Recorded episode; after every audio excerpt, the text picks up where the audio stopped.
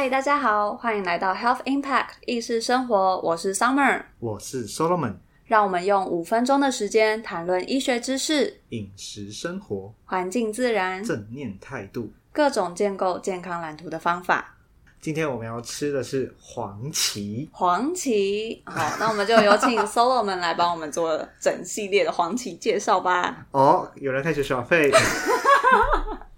好，我们先来简单介绍一下黄芪的分类。黄芪其实有分北芪，或者我们叫做白皮芪，还有净芪。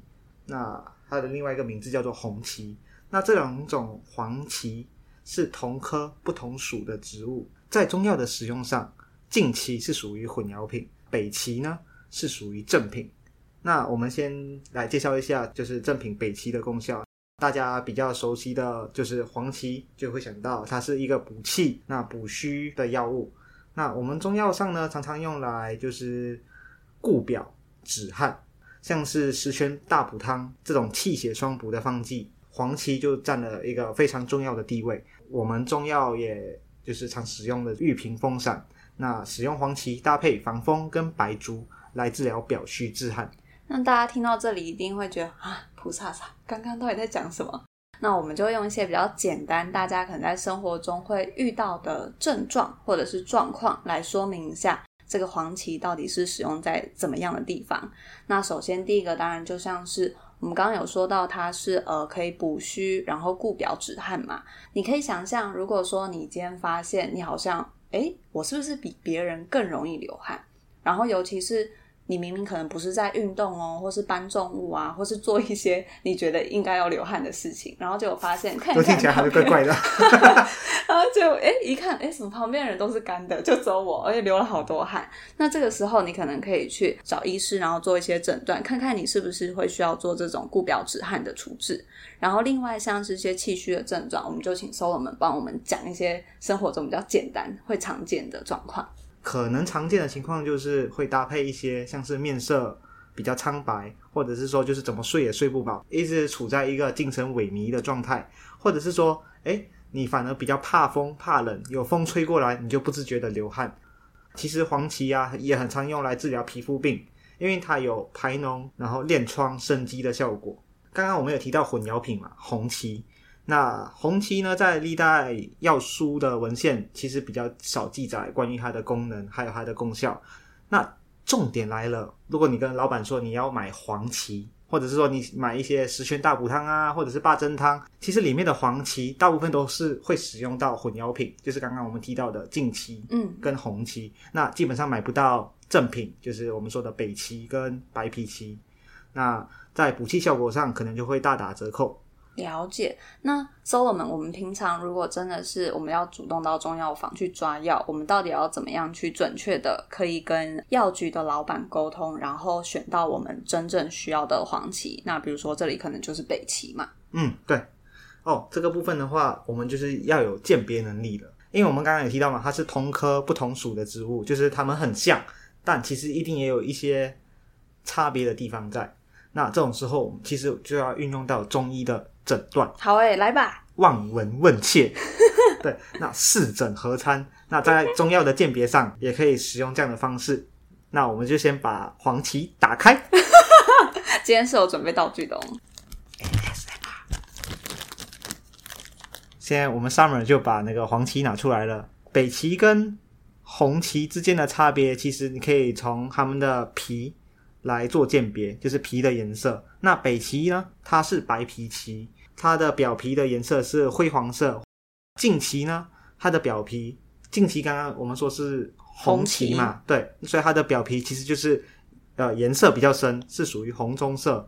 好，那另外再介绍一下黄芪影片的特征，可以看到它的横断面目直部呢，中心是鲜黄色的，那外围是浅黄的，这个有一个很浪漫、很特别的名字，叫做金井玉兰，对，皮肉紧贴。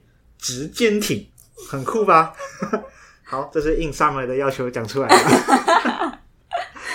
在味道上也会有一些些微上的差别，那 summer 可以闻闻看。好，那我现在先闻北齐。北芪，那你可以告诉一下观众，味道上有什么特征？其实我觉得它闻起来比较像是那种早餐店的油腻三明治的味道，是真的很明确的那个味道。哦，这应该是会有一些挥发油啦，轻一点点挥发油，可能你比较着重的点是在这里。那大家自己也可以去闻闻看。那我们现在接下来闻闻看红旗。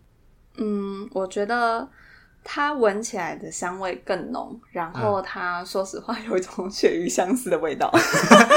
为什么你都联想到吃的？那看来我们可以透过就是 Summer 的分析来说，就是他是一个吃货。是要分析我吗？我是分析药。对，那其实呢，就是如果从味道上来看的话，就是北齐的部分，它会有一股比较明显的豆腥味，就是闻起来有一点微微的甜味。那近期呢，其实豆腥味就没那么的明显，那它的味道是比较干、比较甜的。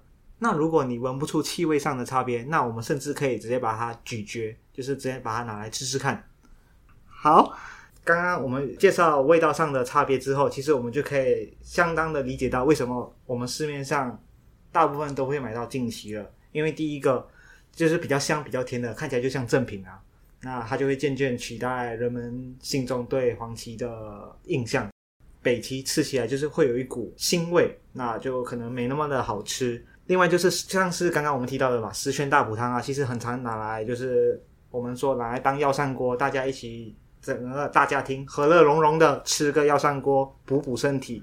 那如果就是我们媳妇儿就是在买药材的时候求好心切，为了买到正品，就是诶我一定要买到北齐有豆腥味的那一个，然后丢入这个十全大补汤下去，就是想说给家里的人大补一下元气，但是煮起来诶这个味道变了。跟以前的不太一样，有一股奇怪的豆腥味，那这个围炉的气氛就整个不对了。像是这样，就是有一些味道上的差别，或者是说，甚至是其实是中药局有一些利润上的问题。那我们大部分买到的都会是近期，那就是混淆品的部分。